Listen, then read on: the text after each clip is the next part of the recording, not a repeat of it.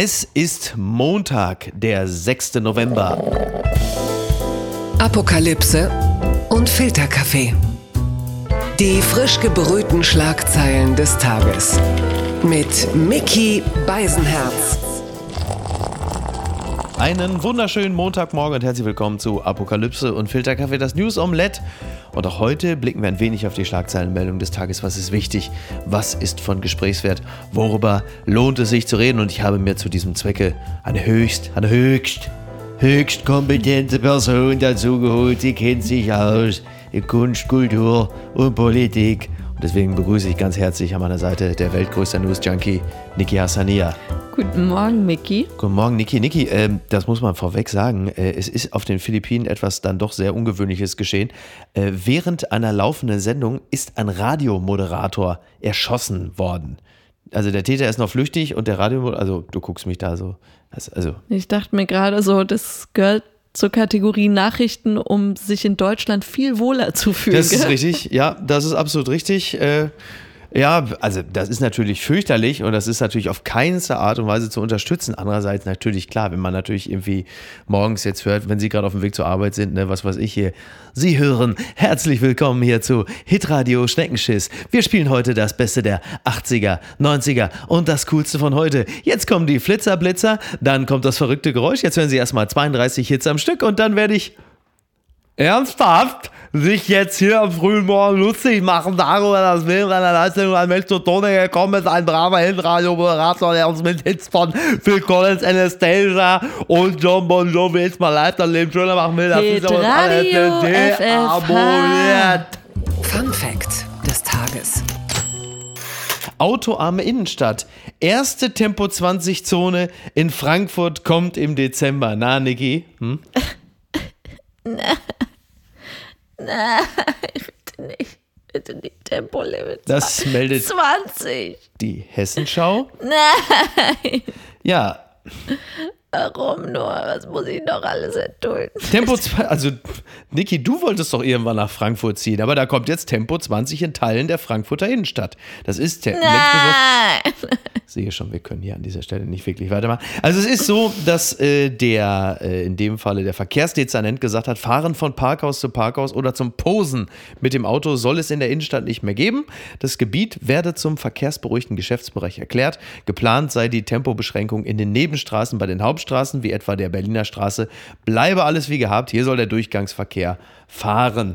Na, guck.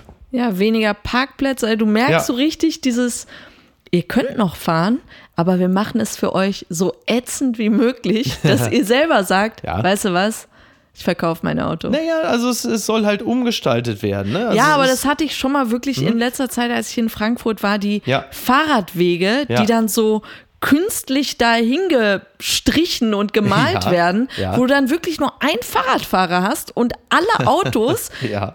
wirklich so hasserfüllt auf diesen breiten Fahrradweg schauen und sich Richtig. denken, er wird ja noch nicht einmal genutzt. Kannst du also, mit drei Lastenrädern nebeneinander herfahren, also theoretisch, ja. ja. ja, und deshalb, also ist bestimmt eine gute Sache. Also lass uns alle ein Fahrrad kaufen. Die gute Nachricht des Tages. Filterung des Treibhausgases, ein Riesenstaubsauger für CO2. Das ist fantastisch und die Tagesschau meldet es. Wie lässt sich CO2 in der Atmosphäre reduzieren? Eine neue Technologie filtert wie ein großer Staubsauger Kohlendioxid aus der Luft. Ein Essener Startup hat eine Pilotanlage in Betrieb genommen. Also das Ding sieht wohl aus wie ein übergroßes Dixie-Klo, aber das Ding verspricht, großes CO2 aus der Luft zu filtern. Quasi ein, Zitat, Riesenstaubsauger für klimaschädliche Emissionen. Eine Pilotanlage hat dieses Essener Startup gemacht, Greenlight Carbon Technologies. Bis zu 7 Kilo CO2 in der Stunde soll die Maschine aus der Luft filtern können. Das ist ungefähr so viel, wie ein Baum im Jahr an Kohlendioxid bindet. Das sind doch äh, auch mal schöne Meldungen äh, aus Essen. Das ist doch toll. Das ist die Aus Zukunft. Essen Ja. vor allem. Ja, Solche Nachrichten tun Ja. gerade echt gut. Ja, das ist richtig. Und ähm, ich fand der interessanteste Satz. Klimatat statt Kalifat, ne, in dem Zusammenhang. So.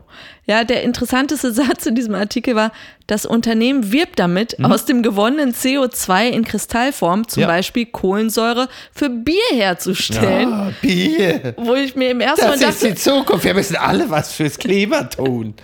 damit gewinnst du die Leute Bier. natürlich. Auf der anderen Seite, wenn du den Leuten dann sagst, Ja. dein Bier ist aus Schmutzluft hergestellt. Ah, gut, also ich kenne Kneipen in Dortmund, äh, da. Äh, Nein, die Technologie ist super, Ja. ist wohl leider noch zu aufwendig und zu teuer. kostenspielig, ja, ist zu teuer. Und äh, aber man merkt, der Mensch findet immer einen Weg. Ja, und, genau. und ich habe im ersten Moment gedacht, warum nicht Staubsauger wirklich an allen Kühen oder so, direkt am Mund, weil Kuhröpse Ja, verursachen ja, am ganz Hintern. viel. Ich dachte, der Kuhfurz ist noch Nein, schlimmer. das ist äh, ein Gerücht. Also Ach so. Kuhröpse sind Ja. viel schlimmer als Okay. Fürze. Kann ich denn mit diesem Riesenstaubsauger auch Spinnen wegsaugen? Das ist für mich viel wichtiger, ne? Was passiert? Nein, aber ist doch toll. Wobei die Vorstellung ist natürlich fantastisch, dass man jetzt einfach angespornt durch diese Meldung, dass jetzt jeder einfach mit seinem Vorwerk, seinem Kobold oder seinem Dyson irgendwie jetzt hier durch die Gegend rennt und sagt, ich ziehe da CO2 persönlich. Wir müssen alle unseren Beitrag leisten. Ich ziehe da CO2 persönlich aus der Luft. Aber ist doch toll. Oder? Ja. Oder gegen die Erderwärmung, da gab es doch auch mal so Ideen wie so eine Art Sonnenbrille so, ja. für die Sonnenstrahlen, Ja, ja. wo ich mir auch dachte, da hast du einfach so eine dunkle Erde Ja. und schaffst einfach 200.000 neue Probleme. Ja. Das ist es immer. Wahrscheinlich wird auch in dem Fall, du löst ein Problem und erzeugst zehn neue. Ja, das ja. ist der Mensch einfach. Aber der Mensch ist dran und das ist toll. Und das ist doch für uns erstmal beruhigend. Müssen wir bis auf weiteres sind erstmal an unserem. Verhalten nichts ändern, sondern wir setzen da jetzt voll auf das Startup Essen. Staubsauger. Die Schlagzeile des Tages. Kommunen wollen mehr Geld für Flüchtlingskosten, das berichtet die Welt. Denn heute ist Bund-Länder-Konferenz mit Kanzler Scholz und den Chefs der Bundesländer. Themen sind die Migrations- und Flüchtlingspolitik, der Pakt für Planungs-, Genehmigungs- und Umsetzungsbeschleunigung, die Situation in Israel und in Gaza sowie der Ukraine-Russland-Konflikt. Okay, also da ist eine Menge, äh, was zu besprechen ist. Aber nochmal zurückkommt auf die Meldung. Es ist halt so, dass die Länder und Kommunen vor dem Migrationsgipfel mehr Geld wollen. Die bisherige Unterstützung sei zu niedrig. Nach Angaben der Länder wolle der Bund hingegen seinen Anteil von 3,75 Milliarden auf 1,25 Milliarden reduzieren.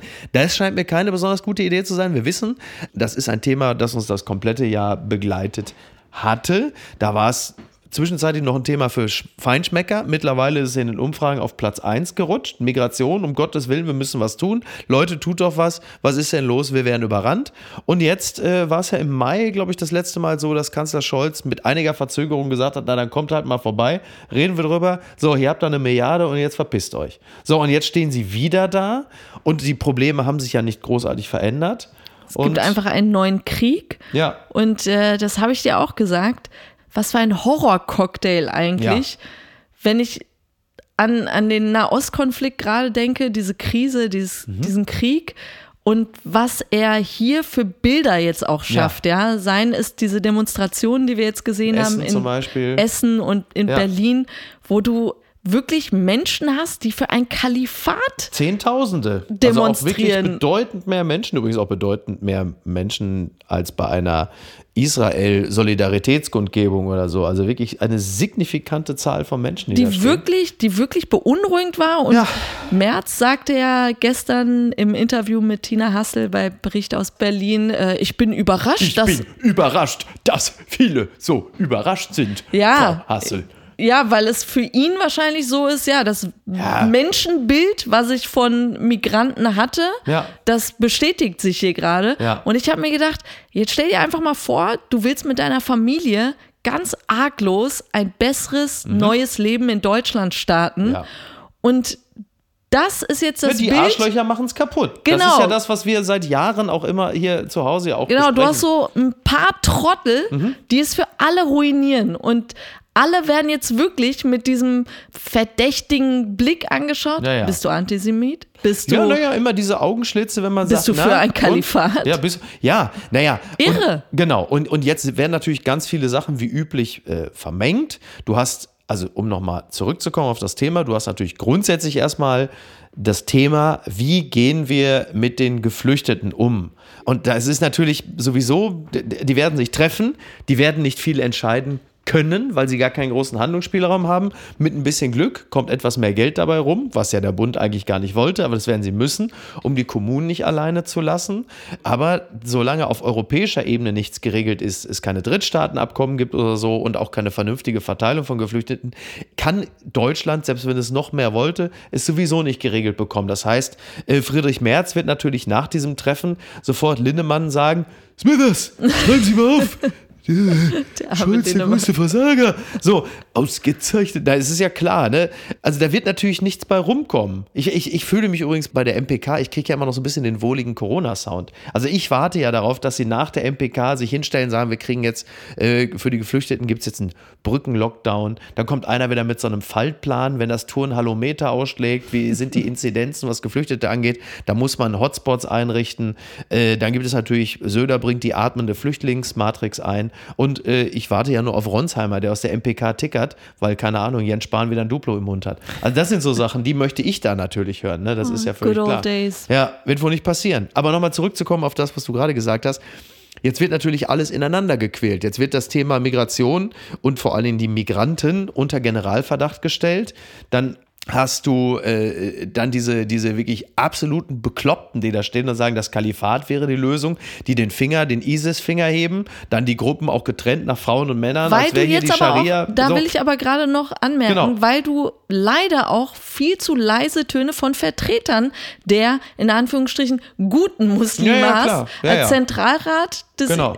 Der Zentralrat der, Muslime ja sind auch ausgesprochen schweigsam. Leise, Die Tipps schweigsam. kannst du eh in der Pfeife rauchen. Wirklich. Ja. Und das macht es dann leicht für Leute zu sagen, sind alle so. Genau. Und das Genau. ist echt, äh, das Ja, ist das Schlimme gerade. Spahn und Merz haben natürlich total Oberwasser, weil sie jetzt äh, natürlich sagen, wir müssen Ja, unsere ihr, jüdischen seht Mitbürger. ihr? Ja klar, und wir sagen, wir haben es ja immer schon gesagt, wo du sagst, Mhm. ja klar, du hast es immer schon gesagt, du hast es aber auf eine Art und Weise gesagt, dass du natürlich nie mehrheitsfähig warst, äh, weil du, Stichwort Zahnärzte, natürlich immer es dermaßen überreißt, dass du als ernsthafter Gesprächspartner kaum in Frage kommst. Was aber stimmt ist, dass den Linken in Anführungsstrichen, also Grünen, Sozialdemokraten und auch ihren Vertretern, auch in sozialen Netzwerken, natürlich das auf die Füße fällt, dass sie bei jeder kritischen Anmerkung sofort Rassismus gebrüllt haben und Islamophobie. Und weil das nie richtig möglich war, ähm, haben wir diese Situation jetzt auch.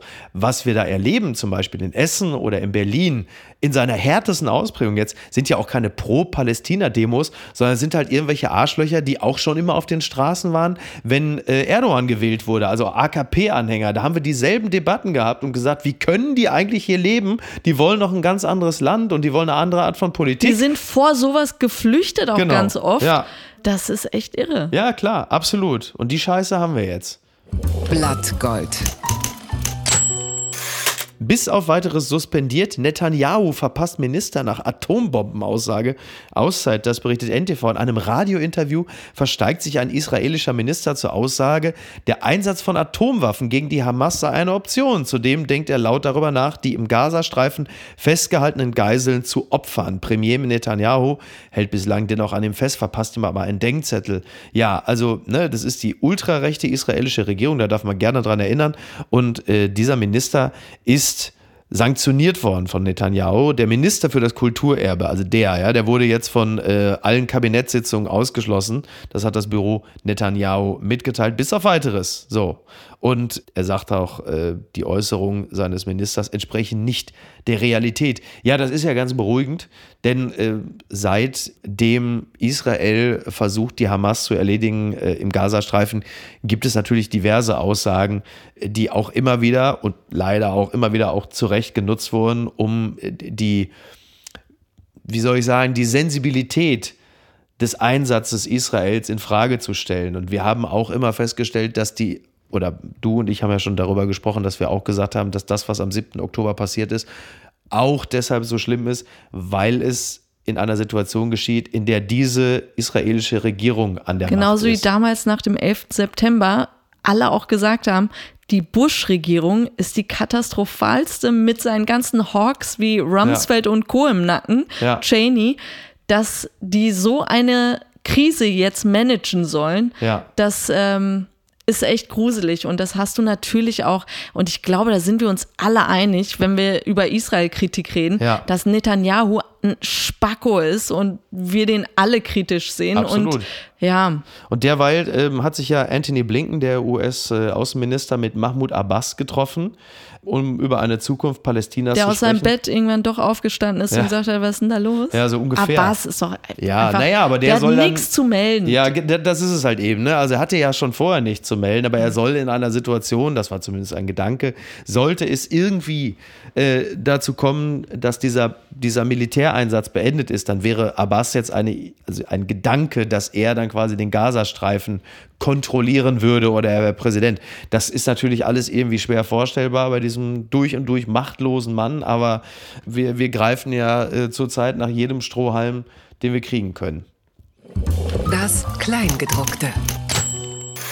Wir haben es gerade schon äh, angerissen, die Situation in Deutschland, in Essen, in Berlin. Deswegen sei an dieser Stelle natürlich nochmal darauf hingewiesen, Margot Friedländer, äh, die Holocaust-Überlebende, deren komplette Familie durch die Shoah umgebracht wurde, ist gestern 102 Jahre alt geworden. Ich habe schon gesagt, es ist so, so bitter und so traurig. Diese Frau hat ja bis zu ihrem 88. Lebensjahr in den USA gelebt, ist dann zurück nach Deutschland, 2003 nach Berlin gekommen. ist sie genau. zurück in ihre Heimat gekommen und Ja. seitdem wirklich unermüdlich bildet sie Schüler und Schülerinnen in Schulen, Ja, was da passiert ist in Deutschland, in der Geschichte, nur um jetzt ja. das alles wieder erleben zu Wie müssen. fürchterlich und das ist, Das du. ist wirklich, Ja. wirklich schrecklich. Und Und diese es- Situation vorzufinden und äh, ja, man, man kann nur hoffen. besser sein. Wir Ja, müssen besser wir müssen sein. besser, ja, und vielleicht auch ein funktionierender Rechtsstaat, das wäre vielleicht auch nicht ganz so verkehrt. Also Olaf Scholz hat sich ja mit Margot Friedländer auch getroffen und auch gesagt, äh, dass es ganz wichtig ist, dass es dieses nie wieder gibt.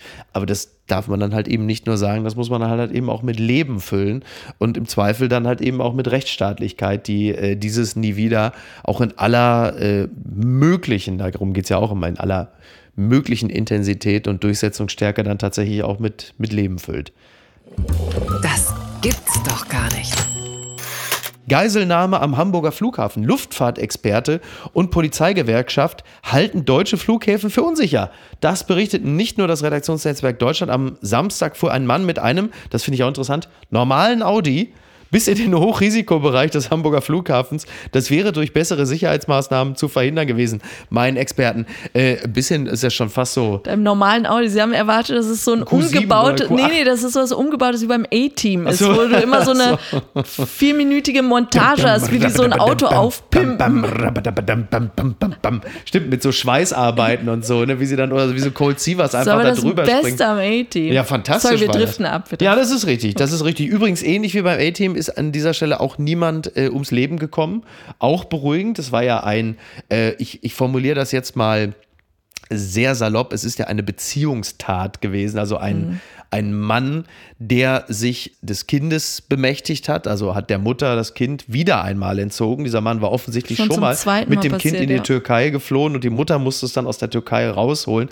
Und dieser Mann hatte offensichtlich vor, dieses Kind, das er als Geisel Vier genommen Jahre hat, alt, ja, vier Jahre Tochter. alt, das gemeinsame Kind wieder in die Türkei zu entführen und wollte ja diesen Flieger kapern, was ja nicht geklappt hat. Aber nochmal zurück auf das, was da passiert. Es ist halt so, dass der stellvertretende Bundesvorsitzende der deutschen Polizeigewerkschaft, Heiko Teggerts, der hat gesagt, es muss einen besseren Schutz von Flughäfen geben. Auch der Luftfahrtexperte Heinrich Groß-Bongard hält den Hamburger Flughafen für nicht sicher. Zitat, und andere Airports in Deutschland sind es auch nicht. Das sagt er im Spiegel. Ja, das muss man auch dazu sagen. Wir haben es ja gerade eben erlebt, auch in Hamburg, äh, dass da irgendwelche Klimatrott, also Umweltaktivisten, dass dies dann äh, geschafft haben. Ja, aber es diese ganze Diskussion nervt mich dann. Was willst du da machen? Willst du da Panzer, da ist Stacheldraht, da, Panzer. sind, da sind Zäune, da sind Beamte und Ja, aber- ganze, ja, aber wenn jemand einen Weg finden will, Ja, aber so dann einfach, schafft da er einfach es. mit dem Opel Mokka durchfährst. Nein, aber bis heute, sorry, bis Ja. heute nervt mich diese lächerliche, Beine. diese lächerliche Flüssigkeitenkontrolle, ja.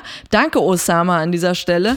Da, wo, du denkst, ja, Hat der lass, diese Beutel erfunden? Oder? wenn ich diese Reisenden sehe, die ja heute immer noch mit so Ja. ein Liter Shampoos durch diese Kontrolle wagen zu gehen, wo ich mir denke, hab habt ihr drei denn nichts ich, gelernt? Was machen Sie denn da? Ich werde doch wohl meine 5 Liter Pulle Lenore An- an mitnehmen dieser dürfen. Stelle- Ich will, ich will waschen im An Urlaub. dieser Stelle Pro-Tipp an alle Reisenden, die durch diese Kontrollen müssen. Ja. Meidet Menschen vor euch in der Schlange, die so Cargohosen anhaben mit Ja. so 80.000 Täschchen. Da sind immer Münzen, da ist immer irgendwas drin und es dauert ewig. Das stimmt. Ja, ich meine sowieso karierte Kurzarmhemden und Cargo-Westen. Wir wissen auch, das sind Menschen, die in der Regel äh, regelmäßig in den ZDF-Fernsehgarten gehen. Also kein Age-Shaming. Aber du darfst an dieser Stelle, weil äh, du eine, ähm, wie soll man das an dieser Stelle, du wärst jetzt äh, bei volle Kanne, wärst du jetzt unsere Service-Expertin, unsere Flugsicherheitsexpertin. Ich gebe zu Niki Asania. Welchen Nationalitäten ist zu vertrauen, wenn man in der Schlange steht? Japaner, immer Japaner. Okay, alles klar. Reisen Gut. leicht. Ähm, aber jetzt zurück zu dieser Sicherheitskontrolle. Also diese Zäune, die er durchbrochen hat. Der Mann war bewaffnet Ja. und hat einfach mal so mit selbstgebastelten. Molotow-Cocktails Ja. so um sich geworfen. Wahnsinn. Und ganz ehrlich, da, wie viel Security willst du da haben? Wenn du diesen Willen hast, dann schaffst du es auch. Nach diesen Klimaklebern, und das tut mir jetzt für den Hamburger Flughafen echt Ja. leid, da haben sie ja schon die Sicherheitsmaßnahmen hochgefahren. Aber wer rechnet denn mit so Psychopathen? Und das kannst du nicht machen, es sei denn, du schränkst das Leben aller, dann wird eine Sicherheitskontrolle für jeden Fluggast Mhm. Ja. einfach noch länger als ohnehin Ja, schon aber nur dauern. Maschen, aber, aber also das Flugfeld nicht zu sichern, also nur Was. Maschendrahtzaun? Maschendraht. Also nur Maschendraht, Regina Zindler, nur Maschendrahtzaun, ne, der vielerorts nicht elektronisch überwacht wird. So. Ja, lass uns bitte von Boston Dynamics die Hunde da aufstellen. Maschendrahtzaun at the airport, Maschendrahtzaun. Der hat echt mit Scheiße Geld gemacht, gell? Unterm Radar. Immer mehr Männer werden Opfer von häuslicher Gewalt. Das berichtet die Zeit. In fast 30 Prozent der Fälle häuslicher Gewalt in Deutschland sind Männer betroffen. Viele suchen Hilfe in Schutzwohnungen, doch davon gibt es bundesweit nur zwölf. Die Zahl der Fälle häuslicher Gewalt, bei denen Männer die Betroffenen sind, ist deutlich gestiegen. Das geht aus einer Statistik hervor, die von der Bundesfach- und Koordinierungsstelle Männergewaltschutz in Berlin veröffentlicht wurde. Demnach stieg 2022 die Zahl der Hilfeanfragen in Männerschutzeinrichtungen auf insgesamt 421 Fälle. Im Vorjahr waren es noch 251 gewesen. Kurze Frage. Seit wann genau ist Verena Kehrt mit Magdalena? Das ist nicht witzig, es sind 30 Prozent. Das sind die Hormone, die wir Frauen schlucken. Ja, jetzt, achso. ja, aber das ist doch Wahnsinn. Also Nein, die Aggression in der Gesellschaft äußert sich, also dass Frauen zu körperlicher Gewalt in Beziehungen fähig sind, das weiß auch ich Willst du mit den mit den fliegenden Schlappen. Ähm, nein, aber das ist natürlich, also es ist so, man sagt immer, das ist dann so, es gibt eine hohe Dunkelziffer und das ist ein Thema, ein Tabuthema, weil Männer Ich habe natürlich das auch aufgrund ihres festgestellt, tatsächlich, als ich einen Beitrag darüber im Fernsehen gesehen habe, habe ich mich selbst auch echt nochmal kritisch fragen müssen, Ja. wie rückwärtsgewandt ich da ticke, ja, weil Mhm. du hattest da so einen breiten, großen Mann, Ja, der ein Opfer war. schon mal nicht. Und da dachte ich mir, ja. ich muss mir diese Frau ansehen, die ihn, also Ach so, die ja, die ja. Kraft hatte, diesen großen, ja. breiten Mann irgendwie zu Ja, sie vermöbeln. will ihn ja nicht, sie, also man muss da vielleicht auch so sagen, diese Frauen gehen auf die Männer ja nicht los mit dem Ziel, sie K.O. zu schlagen, sondern sie neigen dazu, dass ihnen, wie man früher läppsch gesagt hätte, die Hand ausrutscht oder sie auf sie losgehen. Ja, wohl auch echt tatsächlich auch seelisch, psychisch so Stalking-Sachen Ja. und so. Ja. Da hattest du teilweise Opfer, die das Land verlassen haben und eine neue Identität. Naja.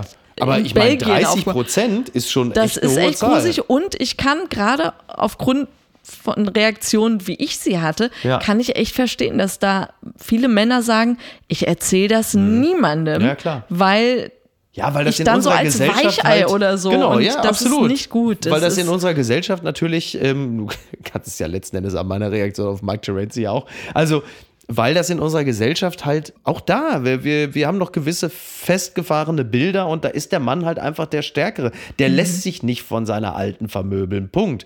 Aber das ist natürlich ein statistischer Wert, der wirklich besorgniserregend ist, der aber natürlich vor allen Dingen bedeutet, dass äh, in unserer überreizten Gesellschaft auch da die Aggression sich auf eine Art und Weise zeigt, wie in jedem anderen Konfliktbereich auch, äh, es auf die schrecklichst mögliche Art und Weise gelöst wird. Oder, oder man interpretiert diese Statistik jetzt auch positiv und sagt, es trauen sich einfach viel mehr Männer, Ja. das zu melden und zu kommunizieren, das, was ja auch echt ein Fortschritt ist. Das gibt's doch gar nicht. Ex von Alexander Zverev packt aus. Die BZ berichtet von Gewalt- und Schweigeklauseln. Erst der 450.000 Euro Strafbefehl, jetzt packt die Ex-Freundin aus. Alexander Zverev, der hat es ja wirklich gerade nicht ganz so leicht. Ne? Also ist gerade noch bei den Paris Masters rausgeflogen. Jetzt äh, erzählt äh, seine Ex-Freundin Brenda Patea der Süddeutschen Zeitung, erzählt sie ausführlich über die gemeinsame Zeit, wirft dem Tennisstar unter anderem körperliche Gewalt vor. Also Körperverletzungen im Streit soll er ähm, die Frau, mit der er auch eine gemeinsame Tochter hat, körperlich verletzt haben. Das ist übrigens ein Vorwurf, äh, dem sah er sich schon mal ausgesetzt. Damals äh, gab es eine einstweilige Verfügung gegen Ex-Freundin Olga Sharipova. So, und da sollte es dann eine, eine Schweigeklausel geben. Also all das natürlich super unschön und derzeit, also nichts Genaues weiß man. Ich weiß gar nicht, was jetzt letzten Endes bewiesen Ich, ist. ich dachte tatsächlich, das sei ein und derselbe Fall Mhm. und dachte mir so, warum wird das denn jetzt nochmal aufgerollt? Ja. Mhm. Das war doch in Anführungsstrichen geklärt. Tatsächlich Ende Januar kam nämlich die Meldung, dass äh, die vom Tennisverband ATP Ja. entschieden hatten, insufficient evidence. Also es gibt was nicht genug. der Verband, der Tennisverband? Ja, und das fand ich damals schon so irre, weil ich mir dachte, okay, ein Tennisverband sagt, es gibt nicht genügend Beweise, dass Ja. Mhm. Zverev diese Frau irgendwie geschlagen hat oder ihr Gewalt Ja. angetan hat. Und damit ist die Sache dann vom Tisch und Okay. alle sind zufrieden. Ja. Und da habe ich mich gewundert, warum es keine Zivilklar oder irgendwas so im rechtlichen Rahmen, der offiziell ist, Genau. da Also normalerweise ist. wird natürlich sowieso bei moralischem Fehlverhalten äh, oder, oder körperlichen Übergriffen von Sportlern, da entscheidet natürlich in der Regel die höchste Instanz, das ist der FC Bayern München. Ich habe mit dem Jungen geredet. Der ist völlig in Ordnung, der ist total in Ordnung. Die Mädels machen alles kaputt. Ich Aber tue das. Ich, ich tue das, weil ich ein absolut reines Gewissen Das habe. kam mir wie so im Vatikan vor, wo die dann entscheiden, der habe. Pope is innocent. Ja, aber was ich ja eigentlich und weswegen ich die Meldung ja überhaupt für uns nur interessant finde, das ist ja diese Geschichte, Mit den Kuscheltieren. Ja, natürlich. Dass er, ähm, weil das hat ja diese Brenda Patea, die Influencerin, ich zitiere die BZ, tiefe Einblicke hat sie ja gegeben in die Beziehung, beschreibt Zverev als eifersüchtig und erzählt von einem kuriosen Konflikt aus ihrer gemeinsamen Zeit. So wäre Zverev ziemlich sauer geworden, wenn sie seine Kuscheltiere umgestellt habe. Herz, liebe Grüße an Prince Andrew. Prince Andrew, der ja auch komplett durchgetickt Teddybären. ist. Ja, wenn die Teddybären. Äh, Bubu, nein, Bubu. Wenn die Teddybären einfach da umgestellt werden und denkst, aber was haben denn diese Männer immer mit ihren komischen Ja, Kuscheltieren? das Leben ist so unstet und wenn sie dann zu Hause sind, Ja. brauchen sie so Rainman-artig Ja. ihre Ordnung und sobald es nicht da ist, dann Ja, ticken aber- die aus. Ja, ja, da ticken sie durch. Durch. Das ist ja so ein bisschen so, als würde man, äh, da wird ja der, der, der Küchen- und Hobbypsychologe sagen, also die Teddys und die Kuscheltiere stehen ja dann auch für eine geordnete Kindheit. Und wenn da einer da so dran rumfummelt, dann machst du im Grunde genommen so rückwirkend noch deren Dann Kindheit. packst du diese Person an den Hals und wirkst und so, dass sie Schluckbeschwerden hat. Ja gut, der ist ein Tennisspieler, ja gut, die haben alle ihre Eigenheiten. Nein, also es sind schon echt heftige Ja. Vorwürfe, mutmaßlich. Ne, die Vorwürfe sind nicht mutmaßlich. Na, also- die, Frage, die Frage ist nur, Ich hasse dich. die Frage, die Frage ist halt nur, was da dran Normaler riecht es. ist. Genau, der Adi wird ja schon. Entzauberte Scheinriesen. So krass war Famefighting, Blutbachelor und Kotzout. Das ist äh, unzweifelhaft. Kotzout. Der, der Kotzout, also K.O. Kotzout.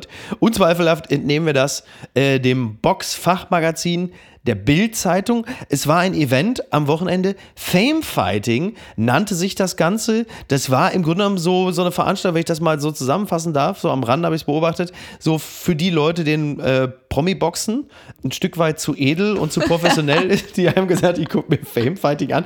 Da haben ja Leute gegeneinander geboxt, wo ich, also da tut mir wirklich leid, aber da bin ich nah, nahezu komplett Die raus. sind aus dem Trash-Universum, Ja, aber Trash-TV. wirklich, also die haben sich ja von Reality. irgendwelchen Ficky-Ficky-Inseln eingeflogen Wie und die haben sprichst du über unsere Sommerhauskandidaten? Gottes Willen. Ja, vor allen Dingen, wenn ich sehen will, wie sich so, äh, so Achtel-Promis und Assis auf die Nase hauen, dann reicht doch, mir das Sommerhaus anzugucken. Da gehen sie doch sowieso schon Ja, aufeinander aber da los. sind noch Geschichten, die da eben noch nicht zu Ende gegangen sind. Konflikte, die noch nicht gelöst Das wurden. ist auch so faszinierend, vor allem Konflikte, die ich. Also entschuldige bitte, ja.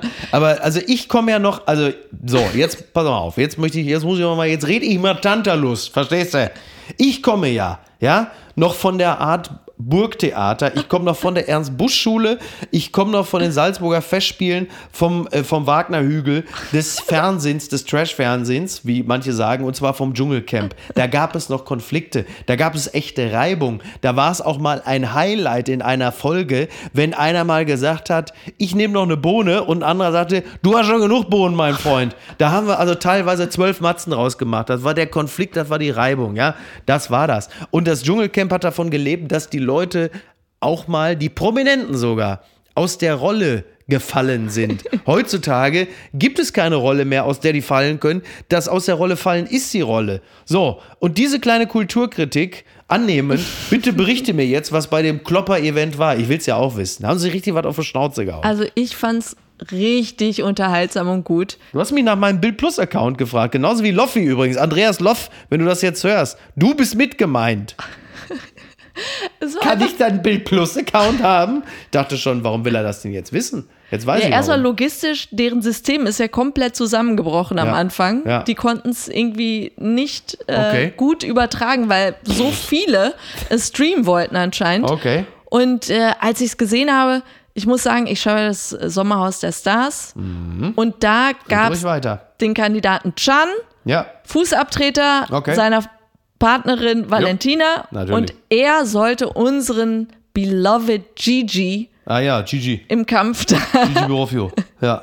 boxen. Und am besten fand ich in diesem Fight eigentlich generell Ja. die Kommentatoren, Ja. weil sie wirklich so, früher hattest du bei Mike Tyson so Insiderwissen, woher Ja. er kommt und jetzt auch bei MMA-Fights, wo Joe Rogan dann sagt, ja, er kommt aus dem tiefsten Dagestan und bla und was die für eine Heldengeschichte hinter sich haben, um hier im Oktagon zu sein. Ja. Und bei diesem Fame-Fighting hattest du wirklich Informationen wie, weil es ja eben Influencer alle sind Ja. und man ihnen auf Instagram folgen kann. Und Ja. da hast du so Inside-Stories wie, er hat sich Injektionen spritzen lassen, damit er ein schmaleres Gesicht hat. Ein schmaleres, aber damit der dann daran vorbeihaut oder was? Wenn das Gesicht schmaler ist, dann trifft Nein, er um ja einfach so definierter auszusehen. Wirklich? Und der andere hat sich sein Doppelkinn entfernen lassen. Okay. Und solche Sachen, wo ich Toll. mir dachte, das sind unsere Helden. Das Ja. sind die Helden, die wir verdienen. Und das ist jetzt quasi, also das hat ja in Bonn stattgefunden, ne? in der ehemaligen deutschen Hauptstadt, ja, in der, in der, in der Hauptstadt der Politik, äh, der Gravitas. Und das ist jetzt in Bonn. Da hast du also quasi nach irgendwie, was weiß ich, Rumble in the Jungle, Thriller in Manila, hast du jetzt Bonobos in Bonn. Das ist jetzt quasi. Hass ist eine hässliche Farbe, die dir wirklich nicht steht, Micky. Das ist so lustig. Aber dieser Satz, diese Valentina war doch irgendwie auch dabei. Ja, ne? ja, die Regel- hörtest du dann so aus dem Off, ihrem Partner Chan zu rufen, fix dein Leben. Fixer Leben. Ich auch dachte, Toll. Und Ey, das ist echt schrecklich. Fixer. Ich kenne mich jetzt mit Boxen nicht so gut aus, aber ist das so als Motivations-, äh, als, als technischer Hinweis für so einen Boxer hilfreich, wenn man dem einfach sagt, Fixer Leben? Scheint ihn motiviert zu haben. Er hat tatsächlich gegen Gigi gewonnen, was mich sehr traurig gestimmt hat. Okay. Was mir übrigens noch sehr, sehr gut gefallen hat, ist, dass dieser, äh, ich glaube, sie, auch diese Valentina, hat versucht, diese, diese Teilnehmer von Chan an diesem Kampf äh, als Statement gegen Gewalt zu verkaufen. Das, war das nicht ein anderer, der dann gesagt hat, hey Leute, denkt an Mental Health? Ne, das war dieser Sebastian Panek, auch mal, der mal auch mal so einen Bachelor war. Ist das alles toll. Also die sollen bitte alle nicht aufhören. Und was schreibt eigentlich die Bild? Post von Wagner. Es bezieht sich auf den Interimscoach der deutschen Frauenfußballnationalmannschaft. Lieber Horst Rubesch, für unsere Nationalspielerin sind Sie eine Art sexiest man alive. Sie gewinnen mit Ihnen wieder. Sie lieben Sie. Ein Opa. 72, vier Enkelkinder. Die Spielerinnen sind 20 Jahre jung und Sie sind so alt wie eine Schildkröte. Wie wird man ein sexy Opa? Ich denke, es ist gelebtes Leben. Rubisch hat Dachdecker gelernt. Wegen seines trinkenden Vaters hat er früh Verantwortung übernommen für seine Familie. Er wurde ein Kümmerer. Es gibt solche Menschen, die sich um das Elend der Nächsten kümmern. Geht es dir gut? Kann ich dir helfen? Rubesch wuchs bei seinem Großvater auf. Von ihm hat er die Liebe zum Angeln kennengelernt. Die Gelassenheit der Angler. Er hat ein Buch über das Dorschangeln geschrieben.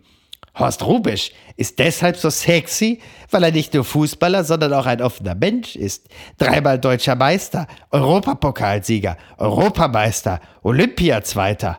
Horst Rubisch wollte niemals der Mittelpunkt sein. Er blieb immer der Angler. Er ist der Herzensangler. Die Nationalspielerinnen lieben ihre Schildkröte. Herzlichst, ihr Franz Josef Wagner. Vor allem weit weg von Rubiales, gell? Äh, äh, ähm, ja, Ja. äh, ziemlich wird, deutlich. Die Schildkröte wird niemanden Nein. unfreiwillig küssen. Das ist absolut, das ist absolut richtig. Das stimmt. Also, Ach so, und wir wollen an dieser Stelle natürlich noch ganz herzlich gratulieren. 200 Folgen Baywatch Berlin. Yay, Happy Birthday! Mach deinen Sound, Niki. Pium, pium, pium. 200 Folgen Baywatch Berlin und nach wie vor das mit Abstand beste Unterhaltungsprodukt auf dem Podcast-Markt. Absolut. Und die Idee für die 200. Folge, Günther Jauch zu interviewen, ist natürlich großartig, Ja. nachdem sie zur 100. Folge Tommy Gottschalk interviewt um mich wieder nicht einzuladen. Das ist diese Ach, so gut. Cancel Culture, von der man, ich habe den Shitstorm und jetzt laden sie mich nicht mehr ein und das ist also. Nein, super. Also Schmidti, Auf Jakob, die nächsten 1000. Klaas, Studio auf Bummens. die nächsten 1000 Studio Bummens. Well done, well done. Deswegen schließen wir mit den Worten des großen Glashäufer Umlauf. Alles Liebe. Alles Gute. Bleibt gesund. Tschüss. Apokalypse und Filterkaffee ist eine Studio Bummens Produktion mit freundlicher Unterstützung der Florida Entertainment. Redaktion Niki Hassanier. Produktion Hannah Marahiel. Executive Producer Tobias Baukage. Ton und Schnitt Niki Franking. Neue Episoden gibt es täglich. Überall, wo es Podcasts gibt.